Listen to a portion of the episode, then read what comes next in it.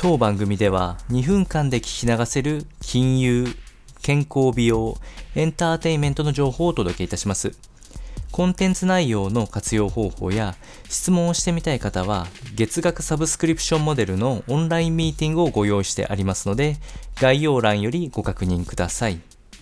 本日はエンターテインユーから書籍話し方で損する人得する人についてお話ししていきたいと思います。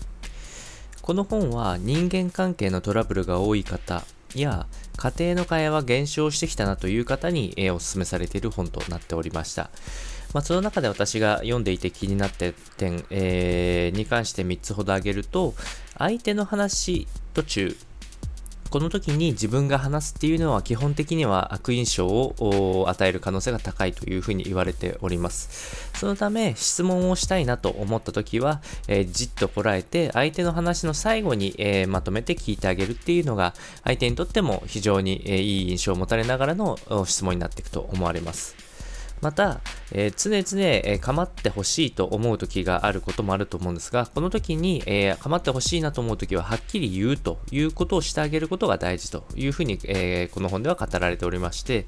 相手に察してほしいなっていう欲っていうのは、え基本的に悪印象を与えがちになりますので、この時ははっきり伝えるようにしましょう。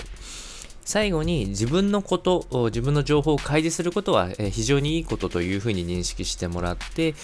相手に好印象を与えながら距離を縮めていくという手法を使いたい場合は、自分のことからまず話していく、相手の質問ばかりすることなく行っていくと非常に会話がスムーズに進展していく可能性がありますので、ぜひ活用してみてはいかがでしょうか。